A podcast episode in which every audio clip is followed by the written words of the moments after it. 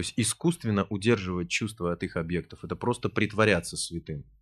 Потому что у вас должен быть другой вкус. То есть высший вкус должен пойти. То есть одно сменяется другим. И если вы отказались от чего-то, а взамен не приобрели что-то более высшее, то вам придется вернуться к этому низшему вкусу. Вы понимаете, да? Этот процесс на санскрите называется юкта вайраги. А юкта означает привязанность, вайраги – отрешенность. Чтобы от чего-то отрешиться, нужно привязаться к более чему-то лучшему. Ну, знаете, это как простой пример. Вам дают за те же деньги, представим, 600-й Мерседес и дают Запорожец. А цена Запорожца. И говорят, вот сам можешь выбрать себе. И сказали вам, вот ты можешь сейчас пойти, вот за то, что я тебе сейчас за те же деньги дам Мерседес, пойти и подарить кому-нибудь свой Запорожец. Запросто. Вот смотрите, кто-то говорит, ну нет, Мерседес и Запорожец. А если вот такие условия? Можешь, вот если ты сейчас пойдешь, первому встречному подаришь это, свой Запорожец, я тебе дам Мерседес. Пойдет человек, подарит? Если точно знает, что так произойдет. Будет сожалеть о Запорожце? Потому что, видите, взамен что-то лучшее. Поэтому это произошло естественное отречение. Но когда ему говорят, подари вот Запорожец кому-нибудь, а взамен велосипед. Ну нет, конечно, то есть лучшее на худшее никто не сменит. Также и в нашем сознании есть определенные виды ценностей. И мы не можем одни на другие сменить, если в них не видим, что они лучше. Вы понимаете, да? Даже нравственные ценности. Почему и говорится, что нужно собирать лучших среди людей. И поэтому мне духовный учитель говорит, что надо сделать в четыре этапа. То есть, вот, допустим, первая да, лекция, вторая лекция. Это происходит как отбор, понимаете? То есть, кто-то интересует кого-то эти ценности, и кто-то оценивает, да? Или кто-то просто там и уходит. Потому что смысла туда бросать пока нет. У нас есть другой способ, как те, кто не привлекается философией, то есть этими ценностями, есть другой способ, как их привлекать. Всегда есть несколько уровней проповеди, описанные в ведической литературе. Есть люди, которые привлекаются только через язык, потому что анумая, да? И если вы говорите, если ты будешь это повторять, мы будем тебя за это кормить. Он говорит, что, серьезно? Только за то, что будут повторять, будут кормить? Даже такой уровень есть. Даже такой уровень есть. И некоторые берут на себя такую ответственность. То есть это так, особо падшие, говорится. И чтобы их спасти, им надо предоставить какие-то вот их ценности. И есть разные виды. И вот здесь Бавишти Пуран и Бхагавата Пурана описывает. Здесь говорится, что век Кали, самые разумные из разумных века Кали примут миссию Харинама Санкиртана Шричитани Махапрабху и встанут на путь Бхакти-йоги. То есть это предсказано, что самые разумные из разумных века Калли примут это. Поэтому всегда происходит этот отбор, чтобы, как вот Христос говорит там в Библии, чтобы бисер не метать. А то свиньи поедят, невежи потопчет, так сказать, и все остальное. То есть какой смысл, так сказать, расточать это все. Итак, вот эти четыре основных обета. Еще раз перечислю. Вегетарианство стопроцентное, отказ от одурманивающих средств, азарт и сексуальная жизнь. Все это сводится к минимуму. Но не думайте, что там через месяц у вас там все это получится. Есть, в моем опыте было много людей, которые о себе очень хорошо мнили, и они резко, так сказать, сделали вот эти движения, испортили отношения со своими женами, с детьми, с семьей, все, потому что они резко стали святыми, йогами, так сказать, бактами. Они говорили только о Боге, о любви, так сказать, к Богу. Вы представляете, вы приходите к жене и говорите, все, я тебя не люблю, я люблю Бога. Такое удивительное всегда. Или детям говорите, все, дети, это все, все это кама, больше я вас не люблю. Все это вожделение, дети, я вас не люблю. Это, конечно, это смешно будет. Это просто словоблудие такое. То есть человек не прочувствовал это, он не осознает это, просто использует этот внешний уровень, ему кажется, что он уже, так сказать, по-другому устроен. Но все осталось по-прежнему еще. Даже сейчас, вот, хотя вот прослушайте лекции, там мы сейчас с вами кое-что попробуем из практики, но все равно все еще останется по-прежнему. Внешне все это еще будет по-другому, а внутренний все еще то же самое. Еще вот это то, что приняли, нужно будет вот проанализировать, отсеять, поизучать, так сказать, все это в какое-то равновесие привести. Время всегда нужно. Итак, я еще раз хотел бы вам рассказать вторую часть деятельности, которая усиливает. Я буду сейчас говорить обо всем, что усиливает это продвижение. Режим дня – режим дня. По сну, если вы помните, я рассказывал, можно видеть, в каких модусах находится человек.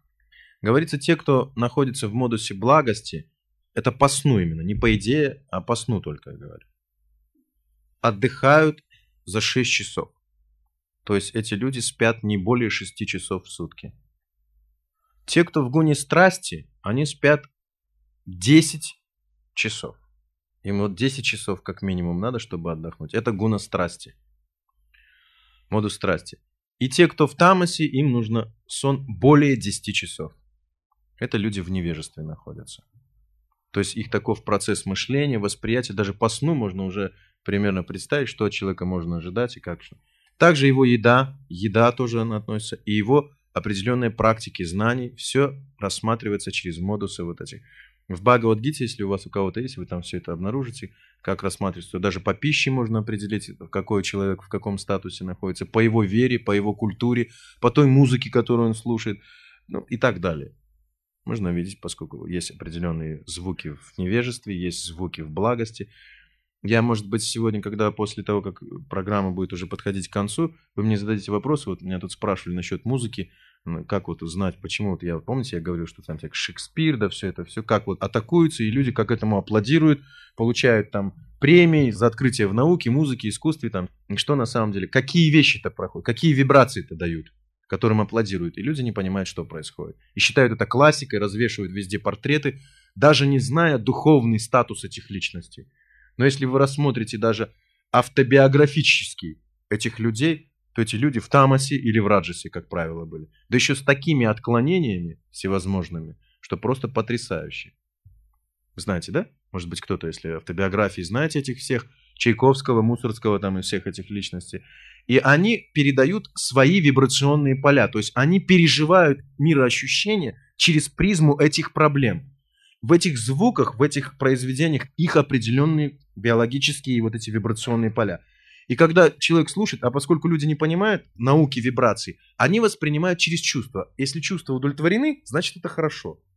Но глубоко они не понимают этих вещей.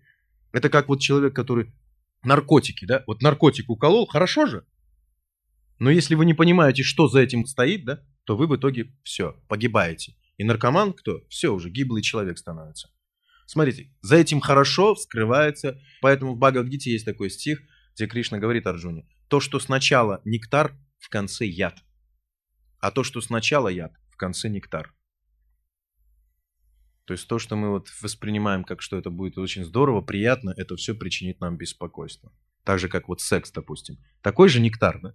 Но если люди узнают, что там за этим нектаром потом скрывается, они Никогда бы, если бы кто-то реально осознал, что происходит, они бы никогда бы себе этого не позволяли. Или если уж позволяли, делали все строго в соответствии с правилами, предписаниями. Итак, сон. 6 часов, 10 и более 10. Поэтому постепенно нужно отрегулировать также свой сон, чтобы была возможность.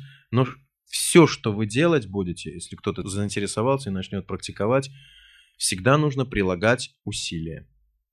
То есть тапасия это сила разума. То есть сила появляется от разумности. Разумный человек, он понимает, что это не... И даже, может быть, ему неприятно, он это делает. Он это делает. Тапасия, или еще называют аскеза. Тапасия является все то, что позволяет очиститься и духовно прогрессировать. То есть это определенные правила и ограничения, какие физические, интеллектуальные, психические, нравственные ограничения, добровольное причинение каких-то беспокойств в себе для духовного прогресса. Это называется тапасия. Тапасия. Поэтому говорится, что человек всегда принимает тапасии. Вся тапасия делится на две категории. Добровольная тапасия дает очищение и духовный прогресс, вынужденная тапасия причиняет страдания. Что такое вынужденная тапасия? Не хотел человек, допустим, так действовать сам добровольно. В итоге жизнь его привела, что он также опять ему надо действовать, но это как вынужденное. Если он не будет так действовать, уже будут проблемы. И когда человек недобровольно что-то делает, это причиняет ему страдания. Когда человек добровольно принимает какие-то неудобства, это приносит радость уму и сердцу.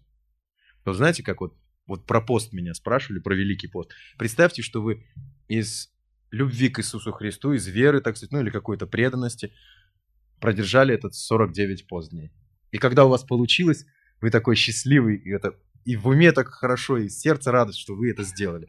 А представим, что вы вообще ничего не хотели делать, а к вам пришли и сказали, если не дай бог вот этот 49 не продержишься, короче, руку тебе отрубим, посадим тебя на 5 лет, так сказать, все. И вы, так сказать, это делаете из страха или из каких-то проблем. Это будет страданием. Ни радости ни в сердце, ни в уме не будет. Смотрите, два вида ограничений. Добровольное принесет радость уму и сердцу, а вынужденное принесет лишь страдания, беспокойство разные. Это аскеза называется. Люди встают рано утром, есть время самое благоприятное для отправления всех мистических практик. Это время называется Брахма Мухурта на санскрите. Это самые ранние часы, самые лучшие энергетики космической. Это время где-то с полчетвертого до полседьмого утра или до семи. Грубо говоря, с четырех до семи. Грубо говоря.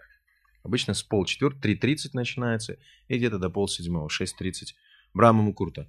И поэтому есть выражение, даже вот в России оно осталось, кто рано встает, тому... Да. А все думают, что вот хлеб он ему подает там или что-то еще такое. Но на самом деле это имеется в виду связь восстанавливается быстрее. То есть это более эффективные процессы происходят. Человек встает утром, после как он встал, он должен разбить свой фантом.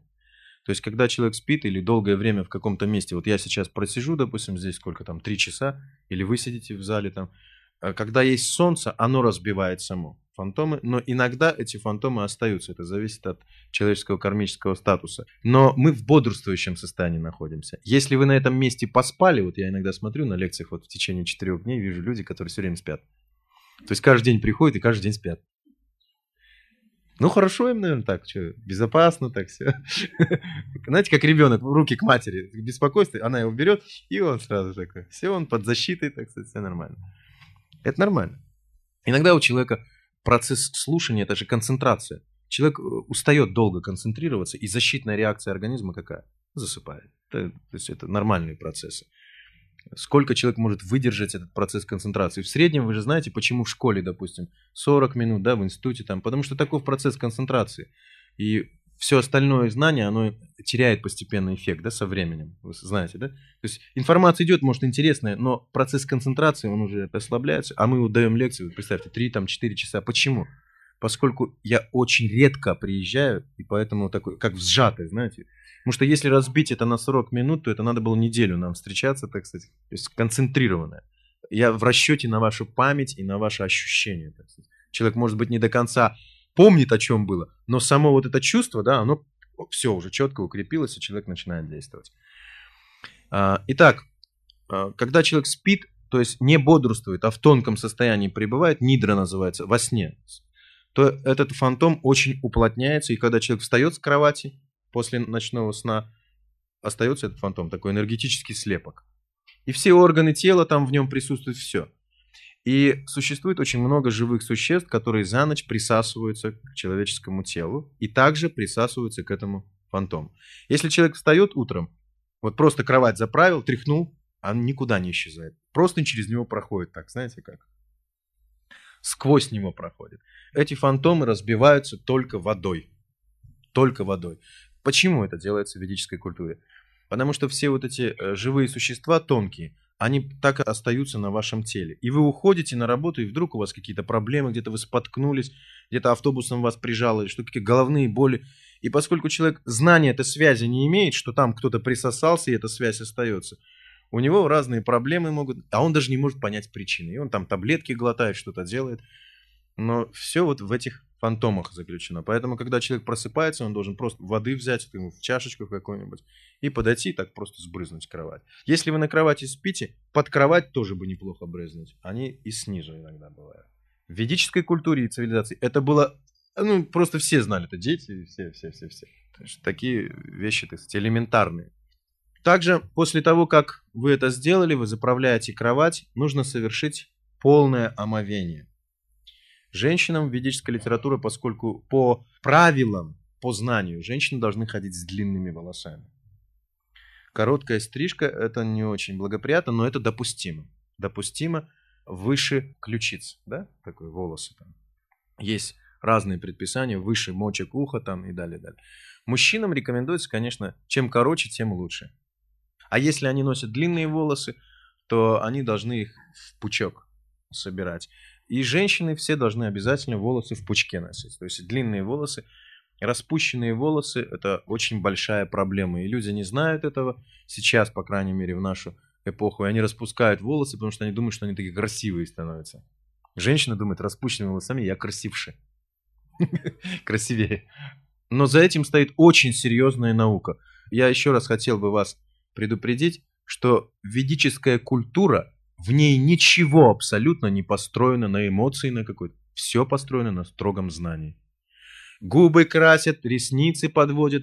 Все это аюрведические лекарства от конъюнктивитов, губы, температурный баланс, режим, не такие помады, не такие все, румян на, на лице, давление снимает и так далее. То есть все на самом деле – идеально все научно. Ничего просто так, ни одного кольца, ни одного украшения в ушах вы не увидите, чтобы оно не было связано. То есть все это определенные виды очищения, защиты и так далее. Для красоты такого понятия в ведической культуре, хотя это самая красивая культура, это самые красивые женщины, это самые привлекательные мужчины, но как вот просто, что это только для красоты, там такого не бывает. Нету там такого. Что вот просто я одел вот такие красивую оправу или там такие красивые сережки, или какой-то камень. Все камни подбираются индивидуально. На какой стороне они должны носиться, на каком пальце, в какой оправе должны быть, какая оправа должна быть, граню. Все индивидуально рассматривалось. Это целый огромный потенциал. Сейчас женщины дырочки колят в ушах, даже не знают, что они делают. Любое смещение, даже миллиметровое смещение, если вы не знаете ухо, да, мочки, тонкие все вот эти у вас зрение снизится, у вас могут быть проблемы по женской части, там куча всего, потому что вы неправильно не знаете.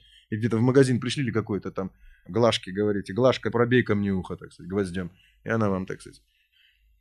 В ведической культуре бы это было бы полным проявлением невежества. Человек даже не знает, что проколов неправильно уши, он может приблизить свою смерть на 20-30 лет потерять жизнь только из-за неправильно проколотых ушей. Он может изменить определенные виды протечения энергии определенной потенции может потерять и так далее. Весь организм это такая тонкая субстанция. Я говорю, вот особенно те, кто с акупунктурой связаны, я думаю, знают об этом. Что это такая просто маленький укол, и ваша жизнь разрушена полностью.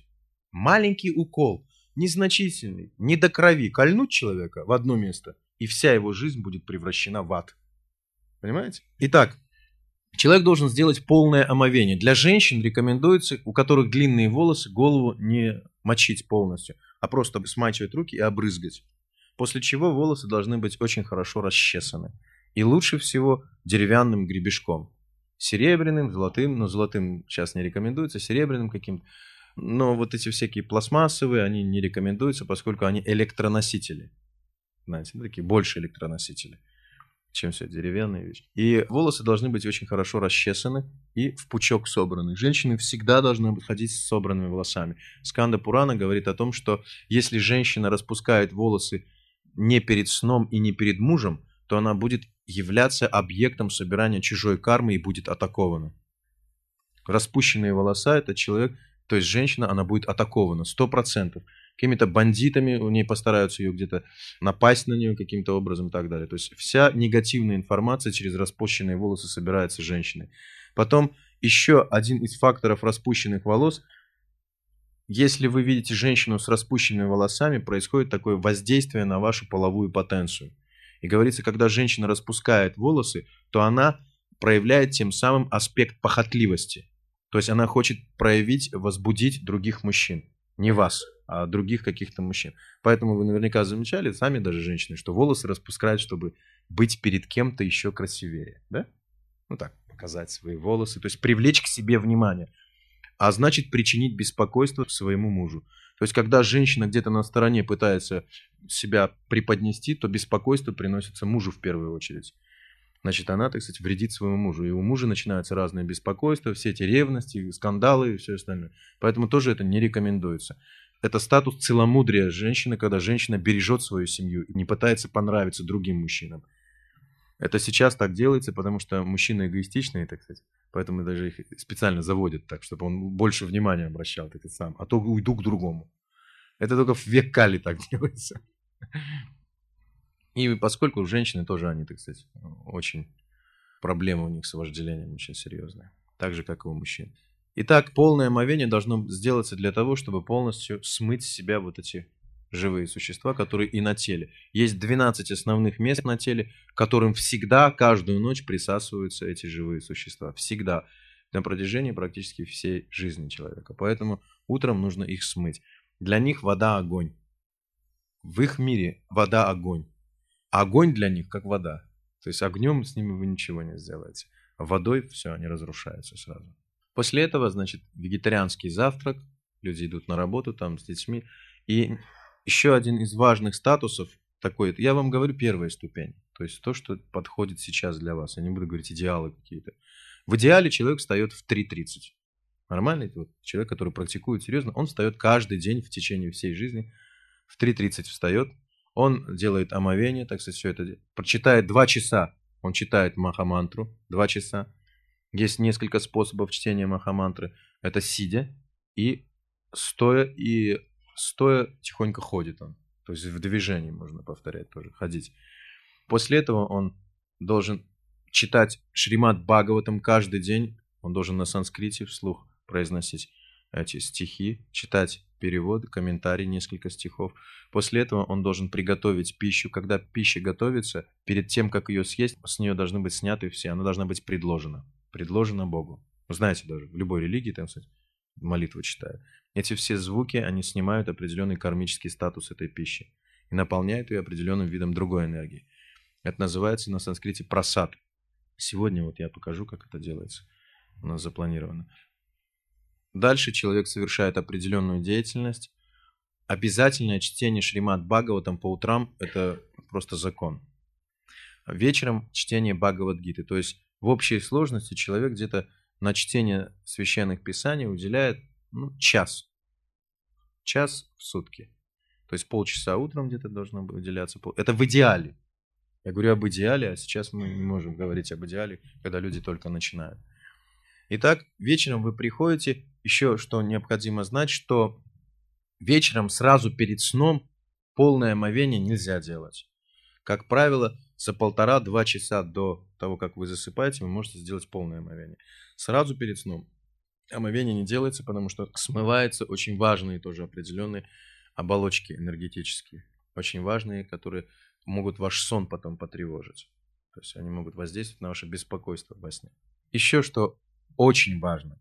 Подмышки, подмышки, вот волосы под мышками есть у всех. Подмышки должны всегда быть строго выбритыми. В йоге этому придается очень важное значение. Подмышки всегда должны быть выбритыми. И вообще уход за телом в любой йоге, в любой школе очень важный. То есть уши должны всегда там, иногда у людей смотришь, там серо прямо. Носоглотка, зубы, я уж не буду говорить, что зубы надо чистить, я думаю, вы все знаете. Уши, нос, всегда все должно быть приведено в порядок. Никаких заросших шей там и все. И очень важное значение уделяется аспекту ногтей. Это тоже определенный мистический, есть энергетический потенциал. Ногти у мужчин должны быть подстрижены коротко всегда. Никакой грязи под ногтями ни в коем случае не допускается. То есть это невежество быть с длинными ногтями, да еще с грязными какими-то. И вот есть люди, там они на мизинце такой ноготь отрастят, там они говорят, мы голову чешем и в носу ковыряем. Такое удивительное такое потрясающее. Это Кали-юга. Культура Кали-юги. То есть без культуры. Ногти должны быть коротко подстрижены, обработаны руки всегда. На ногах все всегда, никаких мозолей, ноги все аккуратные всегда, аккуратные руки. То есть никаких таких проблем не должно ни в коем случае допускаться. Подмышки всегда выбриваются идеально. Под мышками быстро довольно волосы растут, поэтому ну, обычно через день, через два обязательно бриться необходимо. Также После каждого отправления естественных надобностей, даже человек по-маленькому ходит, гениталии должны подмываться. Всегда. Это обязательно абсолютно. Я сейчас объясню почему. Когда человек опорожняет кишечник, в идеале он должен совершить полное омовение. Но если нет возможности, то он очень хорошо должен подмыться. И лучше всего делать это еще и с мылом. Я объясню. То есть в йоге сразу все. То есть человек ни в коем случае не ходит таким, знаете, как бумажкой там или что-то. Представляете, это одно и то же, что утром встать и бумажкой вытереться и пошел. То есть столько нечистот, столько грязи. Представьте, вот вы утром встаете вместо мытья газету взяли, так растерли, вытерлись и пошли. Это, это же смешно, так сказать. Еще на лице столько грязи нету, как в анусе, в гениталиях. Ну, почему-то там, кстати, бумажка применяется. И, и самое еще потрясающее, когда вот уже человек разбирается, он думает, боже мой, какая грязная нация, он начинает думать. Вот люди в лучшем случае ходят в баню, ну, до гениталиев и до ануса добираются, в лучшем случае еще многие раз в неделю. Это потрясающе. Это вот это и есть культура. Это безобразие. На самом деле это ужас. То есть люди очень нечистоплотные. Это век Кали. Я думаю, что вы по-другому, так сказать, действуете, но я просто говорю вам о идеале. То есть то, что считается нормальным положением. Дело в том, что все запахи, запахи, связанные со шлаками, то есть вот запах мочи, пота, кала, мы можем думать, что наш нос не улавливает это, да? но у нас разная шкала. А тонкие живые существа, у них более тонкое обоняние и более тонкое осязание и все остальное. И все вот эти шлаки, вот эти запахи, являются дорожками для низших существ. И есть врата, то есть у нас в теле 9 врат. Уши, вот ноздри, рот, там, анус, гениталии. И эти живые существа по этим дорожкам, они попадают к нам в тело. По этим дорожкам через эти врата. Поэтому в Бхагавадгите там тоже стих есть, что все врата должны быть освящены знанием. Значит, нужно знать, как с ними обращаться. То есть всегда очень идеальная чистота должна быть. Идеальная чистота тела поддерживается. Это йога. То есть как человек должен быть чистым и снаружи, также и изнутри. Это значит, человек становится постепенно йогом. То есть он очищается не только из внешней, но и изнутри. Это сознание. То есть даже по гигиене можно видеть человеческий уровень. Ну, вы, я думаю, знаете. Это Гигиена – это очень важный такой тоже аспект. Ну так, в основном я вам рассказал. И еще хотел бы рассказать о двух самых важных постах. Сейчас я не буду говорить о других постах каких-то, я скажу о самых важных. Они называются Экадыши.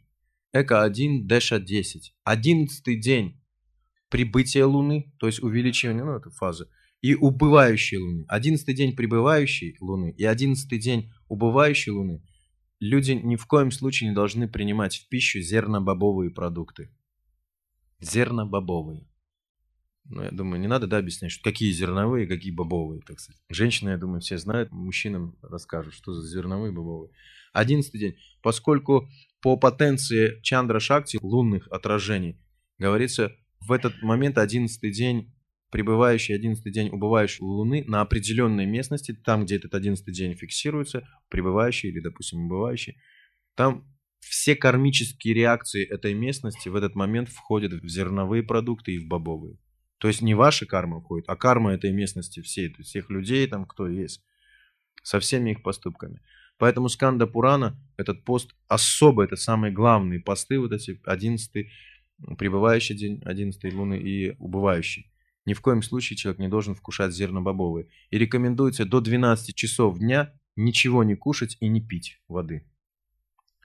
Более серьезным людям рекомендуется поститься полностью сутки до восхода солнца. То есть сутки до восхода солнца. Еще более серьезным людям два дыши. Два дыши это значит двое суток. Без употребления воды и пищи. Есть троядыши, это трое суток без употребления воды и пищи. Есть четурдыши, четверо суток, с 11 вот этого дня четверо суток. Ни воды, ни еды. Но это зависит от ступени, насколько человек, так сказать, квалифицирован и все остальное. Не пытайтесь это сразу имитировать, иначе опять, как сказать, заставь Богу молиться, так сказать. Лоб не расшибайте, пожалуйста. То есть будьте разумными людьми. И есть панчадаши. Это пять суток. Без воды, без еды абсолютно. И вот эти экадыши очень удивительная вещь. Вот говорится, что когда человек постится в экадыш, полностью постится, он любого своего родственника может поднять с низшей планеты и вернуть его на земной тип, и он получит тело. То есть, если он себе наметил, что в Экадыше я должен поднять вот там своего отца, чувствует из всего узнавшего. Или вы знаете, бывает, людей во сне беспокоят, какие-то родственники приходят и говорят, я так здесь страдаю, и что-то такое. Это факт, что они находятся в адском положении, то есть на адской планете, и им дается определенный срок связи, то есть несколько телефонных звонков, если так сказать. Несколько телефонных звонков. Я могу вам объяснить, как это происходит. Ну, так, адаптировано, что это будет так, но я просто таким более адаптированным языком расскажу. Когда человек попадает на адскую планету, он, во-первых, человек после смерти начинает видеть, что смерти нет. Это первый шок который человек начинает испытывать. То есть он-то думал, что смерть, все, меня нет. Но первый шок, когда вот он по этому туннелю, потом туда-сюда, и он себя осознает, я есть, он помнит номер своего паспорта, он видит, так сказать, в течение почти 9 суток свои все эти поминки, там родственники что про него говорят, он быстро, мгновенно перемещается на уровне Акаши Патана, то есть о ком он подумал, он со скоростью прямо мысли может переместиться к любой своей подружке, увидеть, что про него говорят, мгновенно он. Потому что в эфире, вы помните, я говорил, что скорость движения просто потрясающая в течение 9 суток потом его тело начинает трансформацию, то есть вот эта астральная оболочка начинает трансформироваться, приходит на ментальный уровень, да, там, там. И ну вот это вот 9-40 дней, вы знаете, да, приблизительно это связано, то есть это точно связано с этим, но сейчас люди, поскольку немного в другом статусе находятся, у них быстрее происходят все эти вещи. Это уже с прошлого осталось. Итак, вот самоубийцы, самоубийцы, или люди убитые насильно, то есть их насильную смерть приняли, убили, машина сбила в раннем возрасте от какой-то травмы, от, э, ну, то есть, да, да, от хулиганов. Все они попадают в мир привидений, во-первых. Все эти люди становятся привидениями. Все самоубийцы и все насильно убиенные. Они становятся привидениями. Привидением быть очень плохо. То есть есть описание. И дело в том, что привидения, они вынуждены причинять беспокойство даже своим близким. Вынуждены, они поставлены в том мире в такие условия. И особенно все проблемы суицида связаны с воздействием вот этих привидений и всяких духов. То есть очень часто, может быть, вы слышали, как когда муж там уходит или сын, и с того света матька приходит к ребенку и говорит, давай это тоже, и появляется желание повеситься или что-нибудь такое. То есть они очень заинтересованы все свои привязанности перетащить туда же. И они знают, что чтобы вы попали в их мир, вы должны тоже получить какую-то насильственную смерть, совершить самоубийство. Иногда они делают так, что они воздействуют на ум человека, и человек попадает под машину, но только из-за того, что его родственник хочет, чтобы он пришел к нему. Даже своих детей матери хотят туда забрать, в, в этот мир и так далее. То есть они устраивают эти ситуации через воздействие на ум этим живым существам, и они попадают по каким-то, выбрасываются из закона, так сказать, из, ну, всякое бывает. И вот когда живое существо попадает в положение привидения или еще оно попадает на какую-нибудь низшую планету адскую, то ему дается несколько возможностей соединиться со своими близкими. Вот я почему говорю, несколько звонков, понимаете, вот таких. На уровне памяти. На уровне памяти есть тоже вид такой энергии, который вас соединяет по памяти. Знаете, да? Смысл? Почему памятники ставят? Хотят подпитываться через определенный импульс совместной памяти. Все это энергетические вещи. Почему на демонстрацию? Вы никогда не замечали, что наша страна так настолько мощная, оккультная страна с этой пентаграммой на Кремле и все с мавзолеями, все с этими демонстрациями. Вот вы помните, были времена, когда вы можете сделать даже какой-то скверный поступок и ничего, но если вы не придете на демонстрацию, вот почему, и все говорят, ну это солидарность показать. Но почему такое огромное значение нужно было? Это есть коллективное выделение определенных видов психической энергии. Надо было кричать на демонстрации. Вы замечали, да, это? Кричат лозунги, вы должны кричать. Да здравствуй, ура, ура. И никто не знает, почему. Для чего это необходимо? Все думали, просто так, чтобы все слышали. Но все более, так сказать, серьезнее. Эти процессы связаны с оккультными науками, с определенными видами выделения психических энергий, подпитывания определенных личностей и так далее. То есть это очень серьезно все. Но поскольку общество в невежестве, ему трактуется так, потому что если оно узнает, как на самом деле, оно откажется так действовать. Вы понимаете, да? Оно откажется это делать.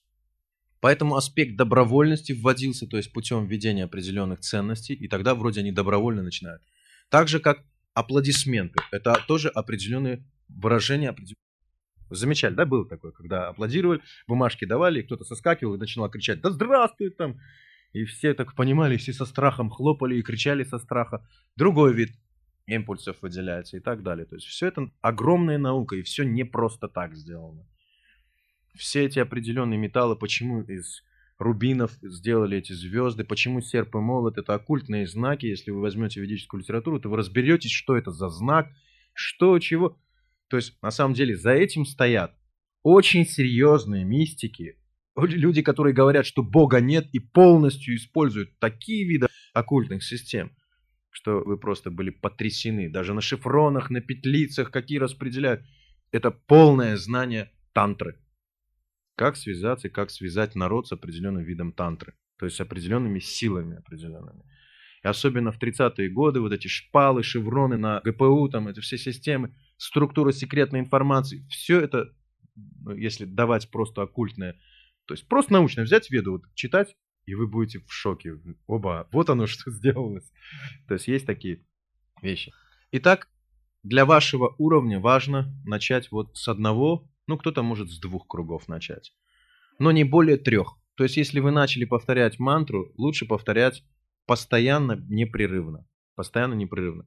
И вы думаете о том, чтобы прекратить, еще раз говорю, если вы осознаете что-то, что это надо прекратить делать, почему, что, как, какое-то знание, вы знали уже до этого. Я вот знаю, допустим, точно, что все врачи до одного знают, что мясо вредно. Все до одного знают это точно. Но они себя обманывают сами. Они говорят, ну нет, ну на самом деле холодно, начинают что-то выдумывать. Хотя любой нормальный врач, чисто просто из того, что его обучали в институте, он понимает, что мясо очень большой яд для организма. Большой яд. Но все врачи, как правило, все мясоеды. Так же, как они все знают, что половая потенция тоже очень важный вид, так сказать. Ну, они все равно. И вы знаете, да, все врачи, пьяницы, курильщики, так сказать, многие. Ну, не все, я говорю, но многие. То есть, почему их и называли? Как попы. Почему это называли? Что врач и поп это почти одно и то же, да? Что они проповедуют то, чего сами не верят. И что сами нарушают. Поэтому так называли. Так. Врачебная поповщина, так что смеялись, так сказать, об этом говорили. И вот я помню, как врачи были потрясены, этот бомб был когда отец гнойной хирургии, это исторически зафиксированный факт, воина Есенецкий, вот он ушел в лоно Святой Церкви, для врачей, это, для всего мирового, так сказать, сообщества врачей это был шок. Как так? Врач! Отец гнойной хирургии, казалось бы, такой материалист, они думали. И он не просто стал, он стал доктором богословия, потом получил такой огромный титул высокий, то есть, и он осознал, через медицину осознал, что Бог есть. А в современном мире, наоборот, через медицину можно осознать, что его нет. А он, так кстати, умудрился это осознать через медицину, что он есть, и он писал эти работы, даже основываясь на медицинских исследованиях, как все это действует и так далее. Итак, еще хочу вам рассказать, что в Бхакти рекомендуется всем, да и кто и не в Бхакти, посвящен Кантимал, Канту закрывать. Если вы помните, я уже объяснял. Туласи. Это называется Кантимала. Вот то, что я на шее ношу. Эти бусы называются кантимала. Канта – это вот дырочка вот здесь. У всех есть здесь вот дырочка. На санскрите она называется канта. Через канту живое существо во время смерти покидает тело. То есть тонкое тело выходит вот отсюда. Как бы поднимается. И сила вся магнетизма, когда тело покидает, грубое тело человек покидает, вся сила выталкивания, она здесь заключена, в канте.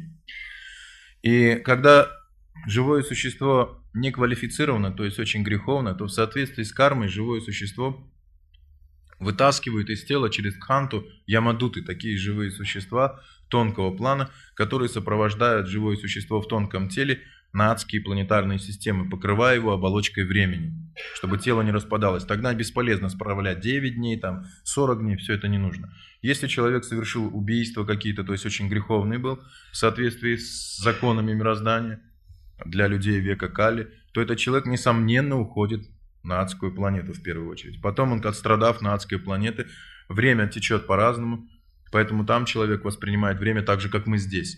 Но по отношению к нашему времени, там время тянется по-другому, да? Знаете, да, что высшие планеты, вот я вам рассказывал вчера это, что, допустим, наши сто лет, как бы для других живых существ это секунда.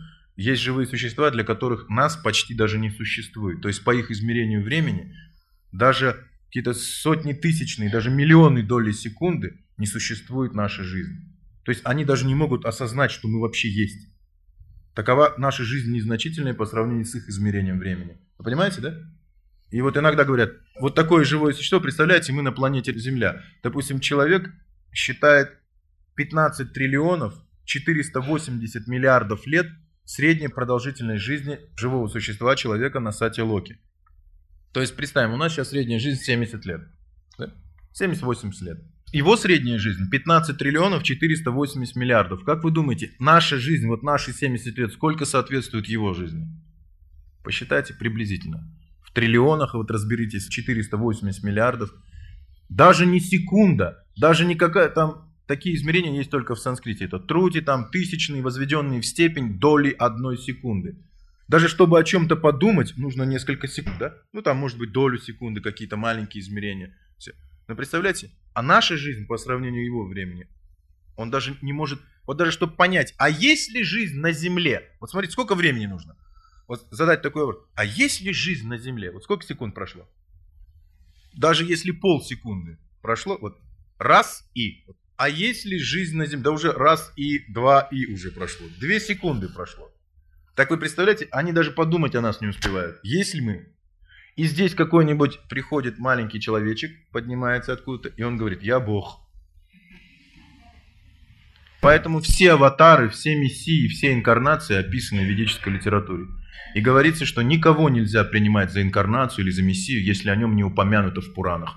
В Пуранах упомянуты все мессии и все инкарнации на миллион лет еще после нас. Все абсолютно, до акта разрушения. И каждую кальпу даются знания, в, как, в этой кальпе какие придут инкарнации, аватары, воплощения. Все до одной перечислены. Нет ни одного, чтобы он пришел, а о нем не было упомянуто. И ведическое знание сразу предупреждает. Никого не принимайте, если о нем не упомянуто. Никого. И потом вы вот послушайте лекции, где я читаю по Бавиште Пурану, там лекции, где я перечисляю все инкарнации, прямо зачитываю там описывается в Кали-Югу, в нашу вот 432 тысячи лет, какие аватары, какие, кто будет учителями, какие знания распространять. Это было указано уже за многие тысячи лет.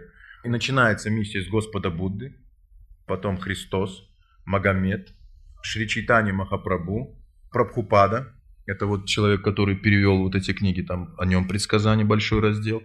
После этого большой раздел предсказаний Калки Аватара. Калки Аватар это последний аватар Кришны приходит в конце века Кали. Он появляется в Шамбале, и он проявится как великий воин, и он довершит, он придет как верховный судья, он будет воином. И он уничтожит всех неправедных людей. Будет большая битва, и он возглавит эту битву. Он придет со своими 110 тысячами спутников, воплотиться на земле, и вот такая армия будет, и они уничтожат все неправедное население. То есть он будет, говорится, мечом правосудия. Его называют калки аватара ведической литературы. И если мы рассмотрим по-ведически Библию, то мы четко увидим, что это говорится в Библии. Они неправильно хронологию проводят, поскольку они не с позиции как бы этого знания воспринимают. Там говорится в Библии о калке аватара. Именно о калке аватара говорится. Как вот верховный судья, Господь явится, в Пуранах говорится, вот в Шримад Бхагаватам, что Господь явится как верховный судья. Также в Шримад Бхагаватам вы можете найти все эти предсказания. Где, как, что рождается. Итак, вот эти ямадуты, тонкие живые существа, забирают человека из ханты, поскольку здесь как бы весь основной магнетический центр. Ханти мало описывается, что у кого ханта закрыта малой, мало это такое дерево, его называют туласи. Оно растет в Гималаях, и также сейчас как бы оно спущено в Векали. Это считается самым священным деревом творения это дерево, когда кханта закрыта, никогда этот человек, если в момент смерти у него кханта была закрыта, он не попадет в ад, даже если он грешник. И вот эти живые существа, у них есть указания. Ямараджа – это бог смерти. Почему даже в России называли яма, да? Яма вот это, куда бросали. Долговая яма, когда наказывали в яму, бросали. Яма – это как бы к богу смерти. Яма означает. И даже в русском языке это слово. Яма Радж. Раджа означает царь царь смерти. Есть такой полубог, который является Хармараджем, то есть он следит за всеми, как кто куда идет, как бы вот, ну, осуждает, как прокурор, будем так говорить, вселенский прокурор. И у него есть там следственная система, все, также департамент есть, где все это записывают, описывают, все вам покажут, за что. Только лишь живое существо, там даже так интересно описывается, как только живое существо кричит «За что?», как тут же ему предоставляют показать. И когда оно приходит к выводу, что каждый его мотив и каждый поступок полностью учитывался, это живое существо прекращает кричать «за что?» и просто кричит от боли и ждет, когда это наказание кончится. И так говорится, что когда ханта закрыта малой, то эти живые существа не забирают этих людей. И были очень большие эксперименты проведены. Вот в частности, вы слышали же такой доктор Моуди, да, есть вот посмертный опыт, всякие фильмы показывают, состояние клинической смерти. И браманы, вот индусские, они предлагали ему, чтобы он одевал. И люди, которые начинают умирать, одевал. И ни один опыт не завершился, потому что ни один не впал в состояние как бы этой смерти, ни у кого не было этого опыта, чтобы кто-то пришел, потому что была вот эта штучка на канте. Если вы ее снимаете, то у человека сразу он видит этих живых существ, которые его хватают. Ну, это тонкие, тонкие живые существа, то есть мы их не видим. Так же, как сейчас здесь тоже присутствуют какие-то живые существа разного типа, и люди тоже не видят, поскольку зрение, глубина зрения, глубина восприятия вибраций и разных видов излучения уже нарушена. так сказать, 10 раз деградированные люди. И вот кантималу носят на, на шее, закрывают, и обычно ее не снимают ни при каких обстоятельствах, ни когда моются, ничего, она круглые сутки всегда носится. Если даже она там сломается, порвется, нужно опять собрать. И обычно все кантималу носят. Кто знает эти вещи, и векаль рекомендуется всем. Даже верит человек, не верит, детям, там, старым людям лучше одевать. И говорится еще дерево тулуси, оно очищает от определенных аспектов греховных воздействий. То есть у тулуси есть свое тонкое поле. Это тонкое поле имеет очень мощное воздействие. Там сравнивается с деревом ним, баньян и с деревом сандал. Это вот несколько разновидностей деревьев, которые считаются святыми, священными. У них тонкая природа очень мощная, тонкие виды огня. Очищают тонкое тело очень здорово. И вот Туласи стоит на самом первом месте. Ее считают царем священных деревьев. Тонкая природа Туласи самая могущественная. Поэтому рекомендую вам всем приобрести и носить. Я вот ношу три, это при первом посвящении три носят. Второе посвящение – это шнур браманический. То есть определенные процессы есть мистические, как настроить мистическую связь с какими-то определенными объектами. Допустим, по браманическому шнуру можно связаться со своим духовным учителем, можно связаться с божеством, там, ну и так далее. То есть многие какие-то определенные. То есть это как связь. Это тоже йога связь означает. Как такое телефонная невидимая связь, беспроволочная. И так далее. Перекрываются определенные виды каналов, делаются определенные мудрые пальцевые, определенно выделяются виды энергии, а поскольку человек следует, то есть он не ест мясо, там не пьет, сексом, все эти вещи, то есть определенный потенциал энергетики существует. Причем он повторяет постоянно эти мантры, у него есть определенный, как сказать, статус энергетический. По этому статусу он может связаться с теми областями, с которыми он ну, хочет вступить во взаимоотношения, получить какую-то информацию и так далее. Все это делается. Все это реально существует. Поверьте мне, все это действует, работает на идеальном уровне. Это кантимала. Тоже рекомендую и кантималы нельзя снимать ни при каких обстоятельствах. Моетесь ли вы, спите, это как вот такой очень важный атрибут. Я в свое время снял по глупости, так сказать, отдал одному человеку на посвящение. У него не было тройных кантимал, и я ему дал на посвящение, мой духовный учитель, он увидел, так сказать, он говорит, а где твои кантималы? Я говорю, да я вот там отдал. Он говорит, ну ты, видимо, святым стал. Я говорю, в каком смысле? Ты знаешь, что кантималы тебя от чего защищают? Я говорю, знаю. Он говорит, а откуда ты знаешь, что сейчас в этот момент с тобой ничего не происходит? И я, так сказать, сразу одел и больше не снимал уже. то, есть, то есть их можно менять, они же стареют, как каждая вещь, но надо смотреть, чтобы они можно сразу новый сразу поменять, там ничего такого страшного не, не происходит. Итак, еще очень важное знание Харинама Санкиртана. Виды жертвоприношения, рекомендованные для века Калли.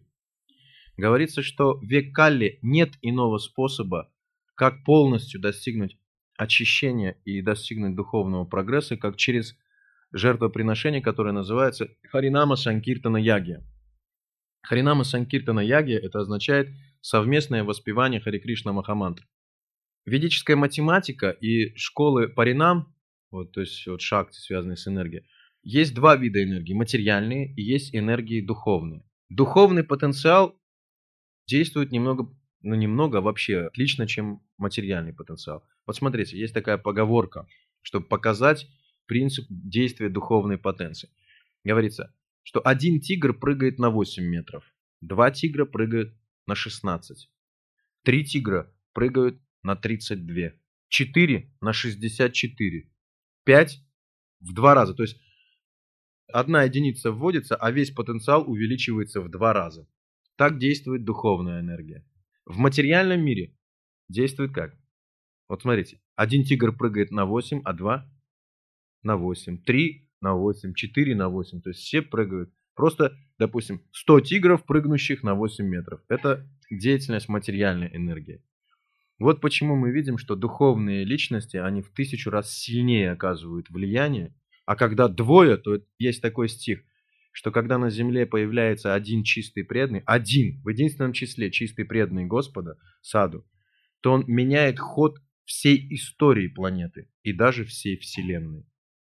То есть такой мощный потенциал. Если двое, то вы представляете вообще сколько, трое там и так далее.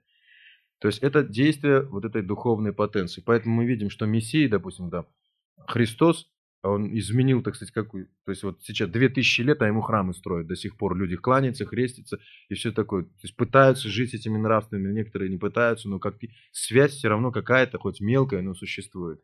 То есть огромные перемены одной личностью, которая обладает вот этим духовным потенциалом и действует. В другом отношении мы видим, как тысячи человек, но действуя на материальном уровне, ничего изменить не могут. Так ведь? Сотни тысяч, миллионы людей, действуя на материальном уровне, не могут сделать ничего. Употребляя технику, атомную бомбу, спутники, не могут ничего двинуть. И видим, как даже одна личность, обладающая духовной потенцией, такие перевороты устраивает. И перевороты не только в материальном бытии, но и в сознании людей происходят эти огромные перевороты. И вот Харинама Санкиртана что означает? Что когда человек индивидуально повторяет Хари Кришна мантру, это один этап очищения. Когда человек вовлекает кого-то еще в повторение, да, или они вместе напевают на какую-то мелодию Хари Кришна Махамантру, то этот потенциал увеличивается в два раза. И с каждым человеком, который начинает участвовать в повторении или в воспевании, потенциал очищения увеличивается в два раза. Поэтому говорится, что самым могущественным жертвоприношением в век Кали, который всех, всех большим и всех быстрее действует, это совместное воспевание Хари Кришна Махамантры. То есть, чем больше людей собирается и начинают воспевать, да, тем быстрее и бурнее происходит процесс очищения у всех присутствующих и также с теми, с кем мы связаны на тонком плане. То есть обычно это какие-то дети наши, там мать, отец. Даже у них, поскольку мы их пропитали своим этим тонким, вот помните, я говорил, энергией ума, то все, что даже мы делаем, действует на них точно так же. Даже если они не понимают, что происходит. То есть они-то не чувствуют ничего. Но на них такая же связь отходит, так же, как от нас. Поскольку они тоже нас пропитали своим умом. Поэтому это вот взаимный процесс происходит. Вы, может быть, слышали даже, что в прошлые времена существовало в христианстве такое понятие, как отмаливать. То есть вы другого человека могли очистить. Даже не родственника. Вот отмаливали царей, да, там разных. Отма... И отмаливали. То есть это реально существующее. То есть можно сжечь чужие грехи. То есть вы берете на себя эту ответственность и сжигаете потенциал другой личности какой-то. Хотя эта личность против. Вы просто из сострадания, так сказать. Помните, вот многие древние такие сказания, когда говорят, что тебе сделать? И он говорит, ничего не надо, просто за меня помолись. То есть это было более ценным, чем даже дать что-то материальное или что-то такое. Что лучше за меня помолись. И это оставалось всегда. То есть люди тогда понимали эти вещи, потому что были дикарями. Сейчас они стали цивилизованными и ничего не изображают. Да кто дикарями был или кто был цивилизованным, очень так странно надо понять еще. Кто был кто и когда, какой уровень был сознания, уровень культуры и всего остального. Итак, я сейчас вам расскажу о таком... Я думаю, вы поняли, да, что такое харинама? Это совместное. То есть усиление, и каждый раз усиливается во много раз. Есть такие тарелочки, ну, с виду, они называются караталы. Их называют как вот стеклорез есть, знаете, режет стекло. Вот этот звук, он разрубает эфир. То есть проявляется такой, как эфирный коридор. Если рассматривать, то любой звук, он действует на какую-то среду. Ну, видите, да, там взрыв там какой-то, он действует на определенную среду. Взорвался, взрывная волна действует, разрубает, дома сваливает там какой-то ядерный взрыв, люди, так сказать, в пыль превращаются практически если в этот эпицентр какой-то мощной волны. Также это, это определенный звук, он сразу разрубает эфир. И все наши с вами анархи, они имеют второй дубликат. Дубликат в эфире. Помните, я вам рассказывал, что в эфире есть такой вид деятельности, называется Акаша Шастра. Это вот медиумы, они могут брать в эфире какую-то информацию, проговаривать и давать вам информацию. Да? А, разные астрологи. То есть люди при определенных психических способностях, есть такой вид Акаши-йога. То есть, когда человек в своем тонком теле входит в эфир и начинает собирать прошлую информацию, настоящую и даже может видеть будущую информацию. Потом возвращается и вам выдает это все.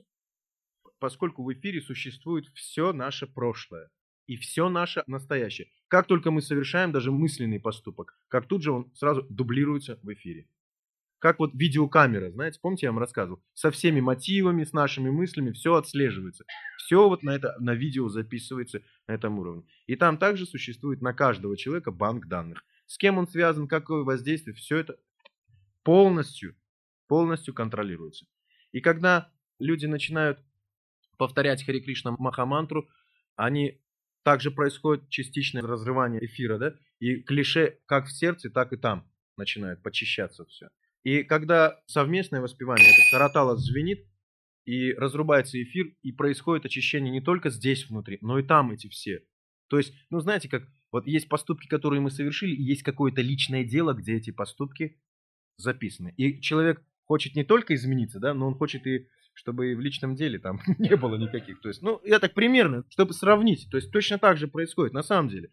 Там так же, как личное дело. Помните, я вам рассказывал, что вот а, как раз Пурана описывает этот процесс умирания, вот этот тоннель, и когда живое существо приходит к Параматме, это Кришна, такой свет, такой прекрасный райский сад, свет огромный такой, и внутри света какое-то живое существо, но человек не видит, и свет просто. Он чувствует, что это живое существо очень красивое какое-то, но он реально его не может видеть, потому что очень ослепительный свет.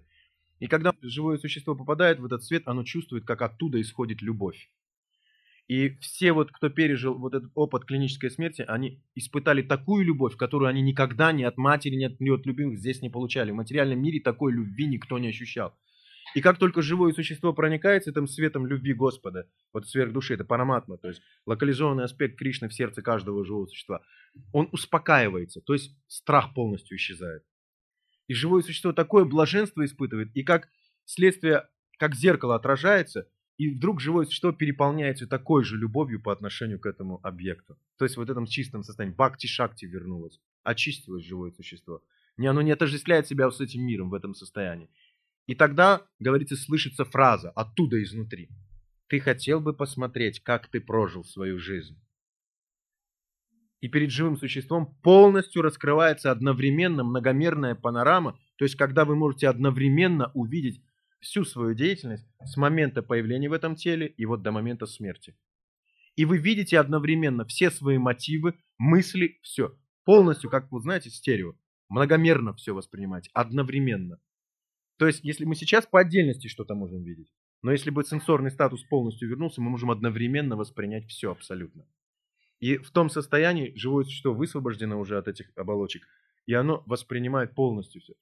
И когда оно смотрит на себя, говорится, его заливает стыд. Потому что там оно видит себя, что оно делало, где под одеялом, где в каких... Серьезно, все.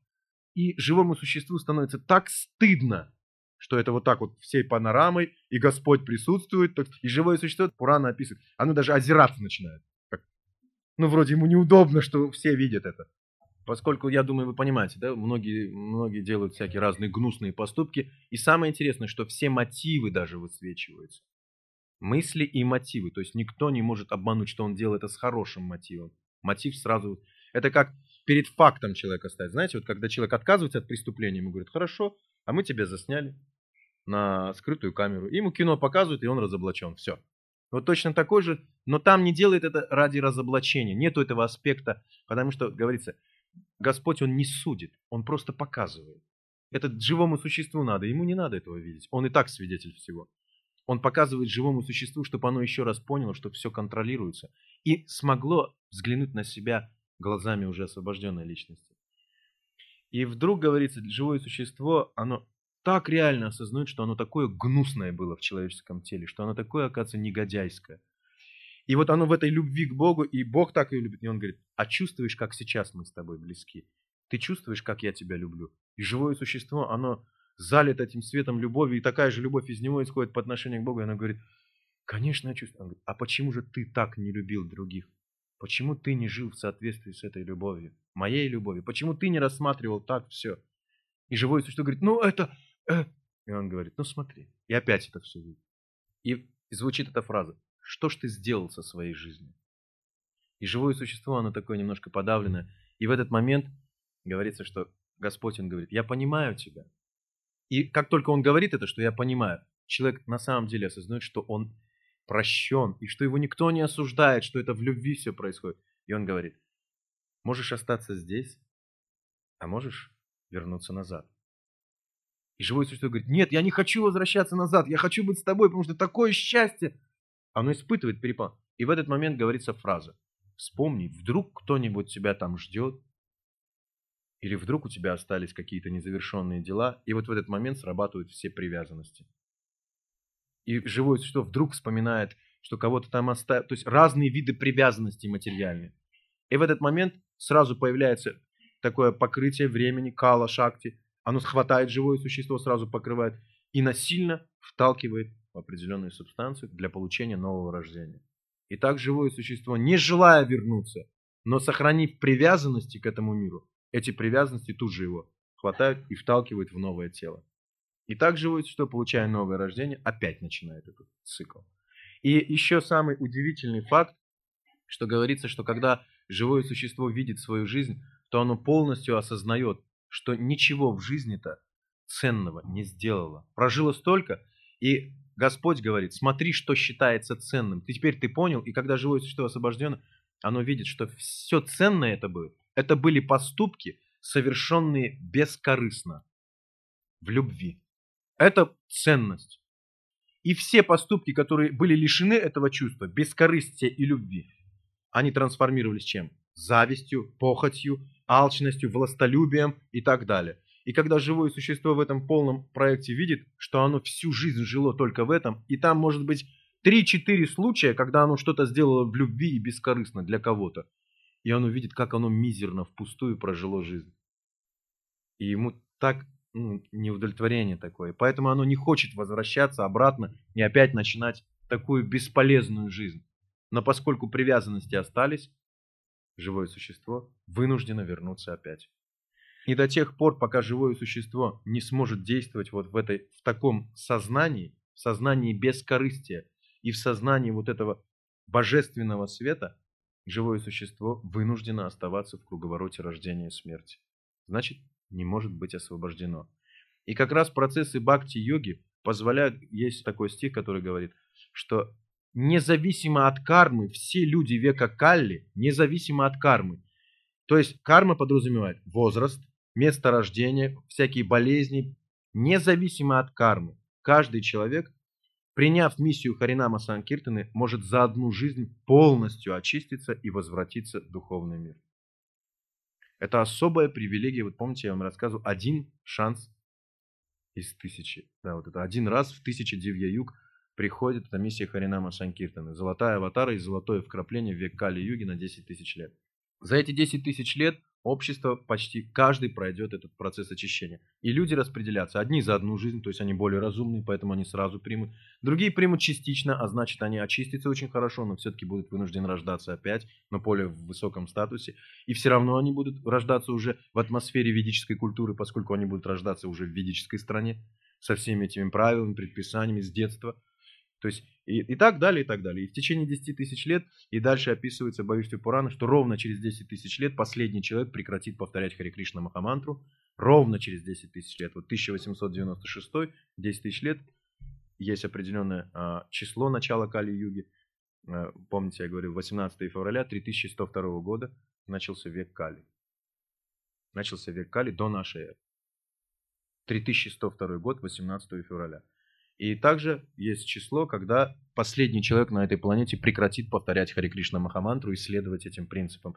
И Кали-юга опять новый виток сделает. И в конце века Кали описывается, люди будут жить не более 20 лет, то есть продолжительность жизни 20 лет, за 20 лет они сумеют вырасти, состариться. Они будут очень маленького роста, около 15-20 сантиметров.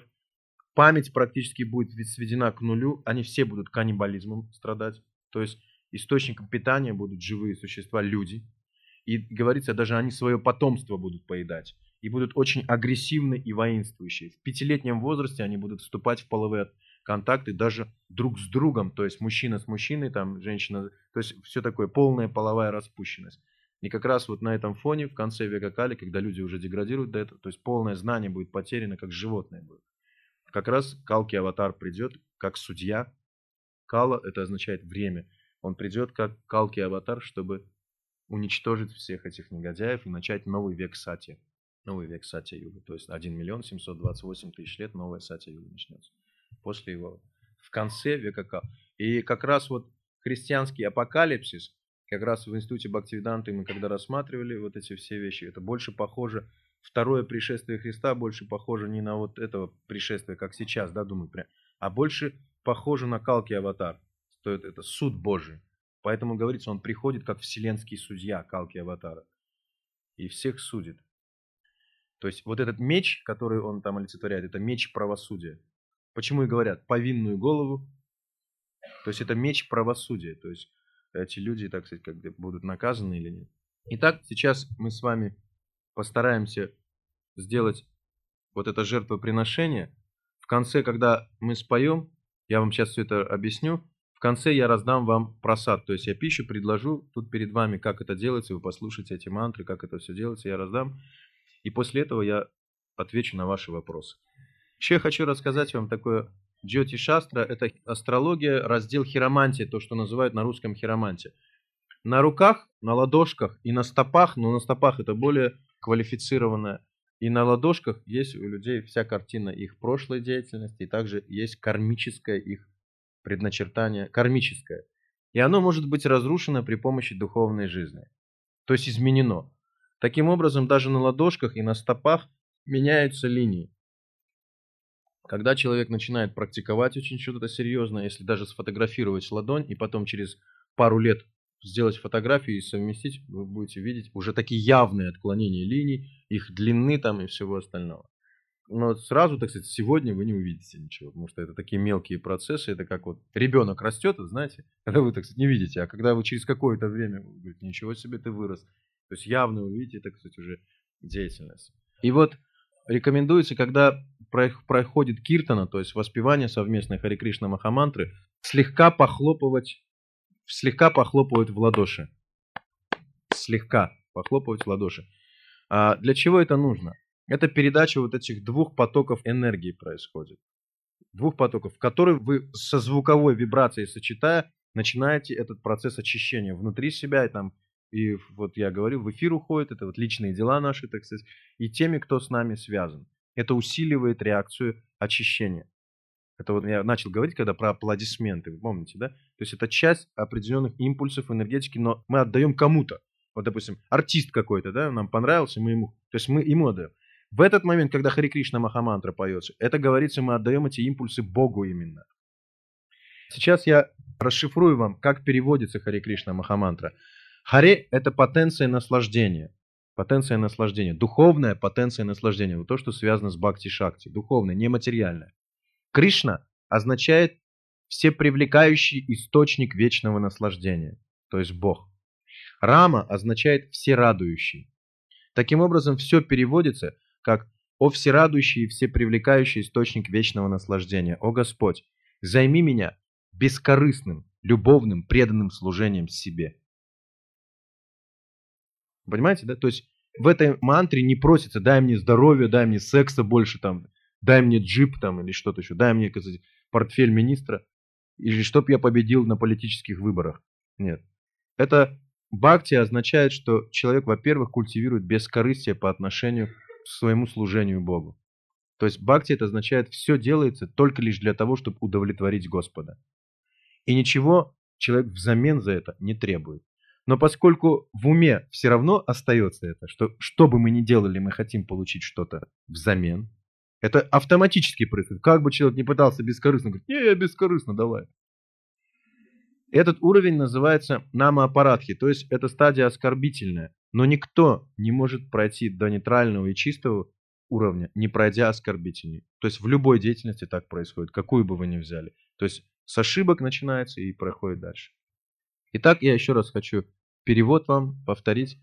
«О всерадующий всепривлекающий источник вечного наслаждения! О Господь, займи меня чистым, бескорыстным, любовным служением себе!»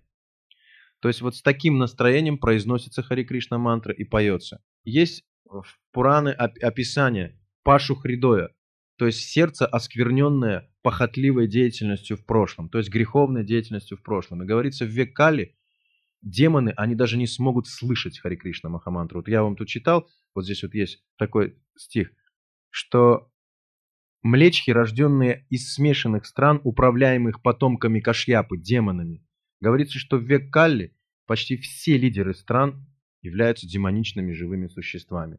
А все их подданные, они шудра. Шудра это значит с качествами рабочих. То есть даже качества торговцев у них почти нету, качества рабочих. И как их будет спасти, и говорится, что только через посвящение в бхакти-йогу эти люди, они смогут стать браманами. Поэтому в сампрадаях женщины становятся браманами. Женщины тоже получают брахманическое посвящение. То есть также проходят эти этапы. Вот у меня есть сестры в Боге, так сказать, которые браманы, тоже они занимаются сами распространяют. То есть между женщиной и мужчиной в духовной жизни различия нету. В материальной есть, а в духовной жизни все души равны, они так, сказать, так же дороги и все остальное. Итак, если вы помните, да, чуть-чуть похлопывать, это одно из. И вот это пашу хридоя, оскверненное. Пашу означает оскверненное. Хридая означает сердце. Оскверненное сердце. И еще переводится как сердце, закованное в тиски греховных поступков, совершенных в прошлом. Чтобы было понятно, я объясню. Вот иногда люди очень искренне хотят пойти в церковь и помолиться. Молодые или вот старые. Что-то такая потребность бывает, да, какое-то горе случилось или что-то. И вот они бегут в церковь, думают, я сейчас там пожертвую, берут довольно крупную сумму, ну как для Бога, по вере моей будет мне, они вроде это знают.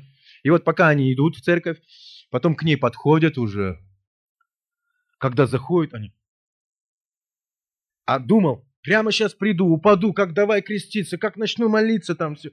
И как только заходит, он уже думает, он смотрит, там на него кто-то смотрит, он говорит, как я там сейчас выгляжу на фоне этой иконы. Нет, ничего.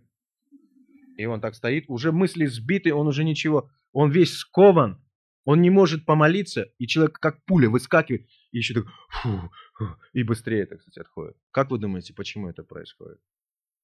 Это называется на санскрите пашу хридоя. Сердце, закованное в тиски прошлых греховных поступков. То есть человек даже помолиться не может, так грешен. Не может даже в церкви себя почувствовать просто как ну, в доме Отца, так сказать, в доме Бога. Это говорится, что поэтому можно определить, насколько греховны живые существа, помещая их в какую-то определенную духовную деятельность.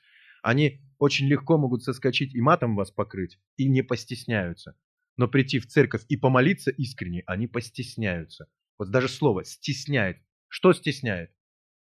Греховные поступки, совершенные в прошлом. Хридоя пашут. Сердце, закованное в прошлом в греховную деятельность. Поэтому человек что-то плохое делает, очень, так сказать, искренне, даже не стесняясь, да? А может, вот мужчина может кричать на весь подъезд, там что-то, когда жену бьет там или еще что-то. Но прийти в церковь или там в храм где-то помолиться, он не может сделать, не хватает у него этой чистоты. И люди так вот, я почему говорю, иногда происходит это. Поэтому сейчас я, когда вам буду рассказывать про Харинама Санкиртну, мы начнем делать, пожалуйста, выбросьте, если вы можете, по крайней мере, выбросьте это из головы. Как вы выглядите на, фо, на фоне вот этих пипитр как вы выглядите на фоне какого, вот этого мужчины, или вот та женщина не смотрит ли на меня, какой я дурак. Не думайте об этом, пожалуйста. Что кто-то говорит, ох, до седых волос дожил, вот сейчас пою, тут стою. Просто представьте, что вы, хотя бы представьте, что вы это сейчас молитесь, просто для Бога делаете это, и все. И вот это Пашу Хридоя говорится, что человек, у которого есть разум, он может переступить через эти вещи. То есть даже, может быть, ему неприятно что-то, но он переступает, потому что понимает, что это разумно. А глупец, он даже эти вещи не может сделать. То есть нету вот этих импульсов. Чистота, так сильно чистота нарушена. Люди осквернены. Это как в школе, вот знаете, я своим детям. Они, допустим, подойти какую-то гадость сделать, это прославляют друг друга. Знаете, молодые там. Вот, он выкурил целую пачку, и вот он молодец. А если он подойдет и какой-то девочке поможет что-то сделать, все его обсмеют, и так прямо с детства в нем гасится хороший потенциал, да, это благородство. И подлость, она начинает похвальство, да, бахвальство. Любая гадость становится таким крутым поступком, а любые какие-то импульсы таких хороших нравственных вещей давятся, обществом давятся. И даже здесь не позволяйте себе никогда свои хорошие импульсы подавлять. Это очень сложно. Почему меня спрашивают, какие ситхи у вас есть? Понимаете, я могу подавлять свои вот что значит подавлять? Могу не действовать так, как действуют негодяи. То есть, с одной стороны, это было довольно сложно. С другой стороны, это было очень легко.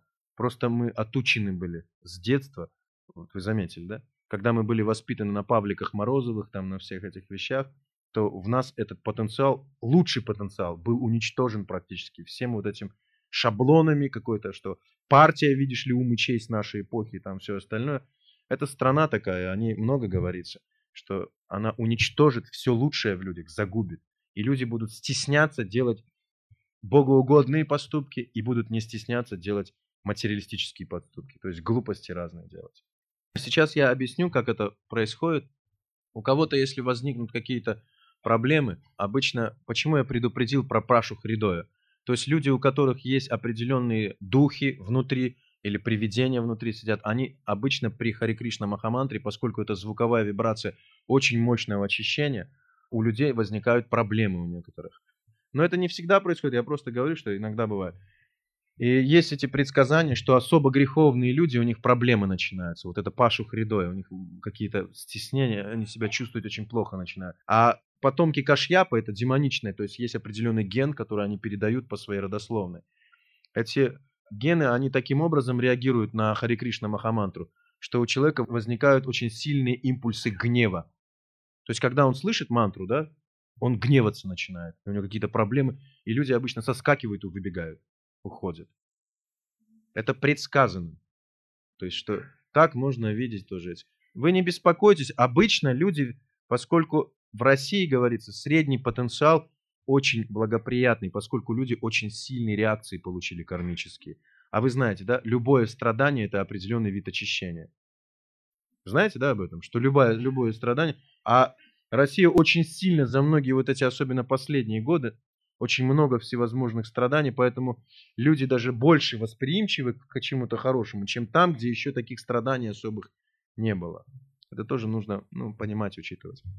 Сейчас я вам объясню, как это будет делаться. Я сейчас начну играть на караталах, да, вот так. И начну петь Хари Кришна Махамантру. Я ведущий, вы ведомые. Да? То есть я пою, потом вы. Я, вы, я, вы. Когда я пою, вы молчите. Когда я прекращаю, вы поете. Мы начнем сидя. Когда вы распоетесь, я встану. И тогда вы встанете. Хорошо? Про пропоем, закончим, я раздам просад и начну отвечать на ваши вопросы. Что? Нельзя на кого-то перелагать ответственность за свои решения и за свои поступки. Вот это вот, особенно вот это вот э, какая-то меркантильная черта, люди пытаются сделать ответственными за свои решения, за свои поступки кого-то.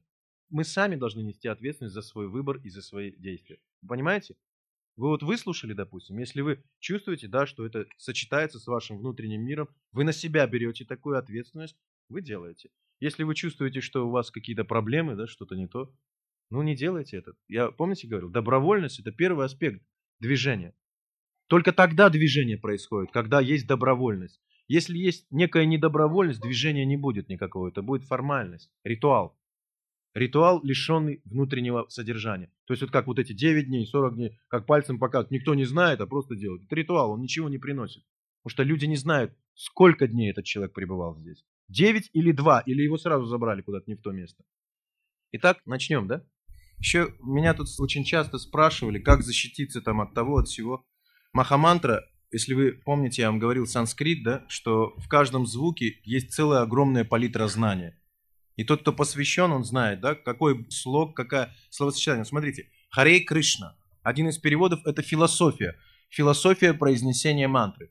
Слово Харей Кришна, сочетание вот этих двух слов, Харей Кришна, несет такой философский смысл ниже соломы, валяющейся на дороге. Слушайте, ниже соломы, валяющейся на дороге. Харе Кришна. Кришна, Кришна, терпеливей, терпеливей дерева. Кришна, Кришна, я смиренный слуга, не ожидаю почтения к себе. Я готов выразить почтение другим. Если ты не обратишь на меня внимания, все равно я готов совершать тебе любовное служение. Даже если ты меня грубо обнимешь или не явишься передо мной, я все равно готов служить тебе, я твой слуга. То есть это философия. Что значит ниже соломы, валяющейся на дороге? Что я лишен ложной гордости. Я не предстаю тебе со всеми своими регалиями, что я там какой-то доктор или какая-то такая важная персона. Да? То есть это признак смирения. Ниже соломы, валяющейся на дороге. То есть я к тебе как самый нижайший слуга. Терпеливее дерева. Что означает? Я буду терпеливо это делать. Терпеливее дерева сравнивается в ведической литературе, что терпение святого – это терпение дерева. Дерево дает всегда прибежище всем. Даже более того, когда кому-то холодно, его срезают и делают из него дрова. И оно через дрова даже последнее служение другим. То есть я готов служить другим. Терпеливее дерева. Иногда на дерево даже мочится. Но потом те, кто на него помочился, у него же ищет что? Прибежище, да? То есть вот это состояние преданного или состояние слуги Бога, что он не смотрит, кто ему что причинил и кто там в него плюнул или как. Если кому-то плохо, он готов даже этим людям, которые причинили ему беспокойство, дать прибежище и еще раз дать им возможность получить от него какие-то наставление, даже помочь там, чем угодно он может помочь. И так далее. То есть также Махамантра включает в себе очень много процессов, связанных с защитными процессами, то есть в виде энергии защитных. Называется Нама Кавача. Хари Кришна мантра имеет из один из аспектов, который называется Кавача, означает броня. Нама – это святых имен вот этих. Хари Кришна, Хари Кришна, Кришна, Кришна, Хари Хари, Хари Рама, Хари Рама, Рама Рама, Хари Хари. Есть такая история в этом разделе Нама Кавачи, что человек, который строго, постоянно повторяет Хари Кришна мантру, особенно во всех ситуациях, когда ему хорошо или плохо, он повторяет, то есть непрерывно садхана, это режим дня соблюдает, все, то его тело покрывается особым видом энергии, который называется нама кавача. Это то, что вот если так сравнение сделать, если вы помните, Николай Васильевич Гоголь описывает Ви, да? Там он читает э, священное писание, да, и очерчивает круг такой. И читая Писание, там вот эти штуки, они не могут пройти через это. То есть они пытаются. Он не святой.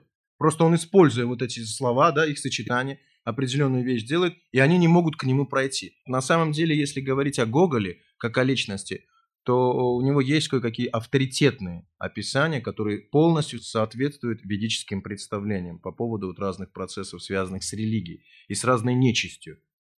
С разной нечистью. И вот как раз этот аспект, это вот нама то есть молитвы, есть разного статуса молитвы. То есть одни более мощные, да, другие менее мощные и так далее. Также зависит от статуса следования определенным правилам и предписаниям, чтобы достигнуть вот этой силы этих произношений. Вот я говорил, да, вегетарианство там, то есть это усиливает этот статус постоянно.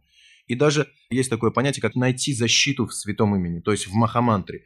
Поэтому эта звуковая вибрация обозначена из всей ведической литературы как маха. То есть это самая важная мантра. И не пытайтесь ее даже сравнивать с какими-то другими мантрами. Ом мани падмехун, там иногда мне что-то такое говорят. Ом кали намаха. Кали, ом кали намаха, это вы значит слуга кали. Знаете, что такое? Вот в Зеленогорске ко мне подошли женщины одни, говорят, тут у нас была одна какая-то женщина, тут распространяла, и всем нам дала мантру Ом Кали Намага.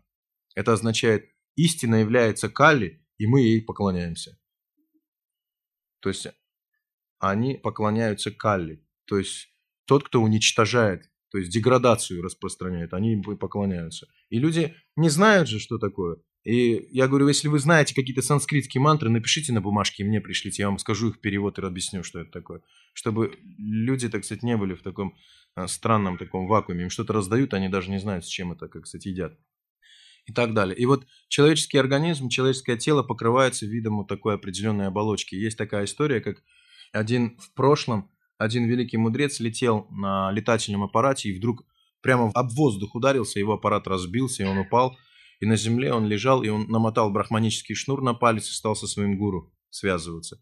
И он спросил, что такое? Все было нормально, я упал, так сказать, разбился. И он говорит, в этом месте есть святой, который повторял очень долго Нараяна Кавачи, то есть он воспевал святые имена, мантру читал. И в этом месте образовался этот колпак. Поэтому ты ударился, и ты должен прийти и принести ему почтение, этому садху, этому святому. И тогда он пришел и выразил ему почтение, все такое. И э, садху ему сказал, давай лети. Я помолчу. И тогда он обратно зашел на свою виману, то есть на свой летательный аппарат и пролетел через эту зону. То есть он не был нечистой силой, но даже на него это повлияло. То есть даже ему было препятствие там в этом районе действовать. Что же говорить о разных там каких-то негативных силах. Поэтому маха-мантра обозначена как самое высшее. И если вы внимательно прослушали мои лекции, вот первую, вторую, то не пытайтесь сравнивать а, молитвы на русском языке. Потому что есть, помните, да, я вам говорил, что как язык, как звуковая вибрация, она трансформируется в силу деградации. Появляются другие языки, которые и это является самыми совершенными звуковыми вибрациями. Они несут в себе больший потенциал энергетический. Так же, как я вам рассказывал по поводу русского языка, сколько, так сказать, это я лишь часть, я вот около 50 слов э, выписал, которые есть в русском языке из санскрита, а их существует сотни. Сотни этих слов. Русский язык, он очень сильно был в прошлом связан и с прокритой, и с санскритой. И потом, чтобы разрушить эту связь определенного типа людей с полубогами, со светными силами, Нужно было этот язык начать трансформировать, поэтому язык стал искажаться, чтобы эта связь у народа была нарушена. Вы понимаете, да, что я говорю? То есть поэтому имена многие, вот я почему говорю, что здесь Пети, Васи, Вовы, но это все не, другой статус. Это уже другой статус. И так далее. Сейчас я начну.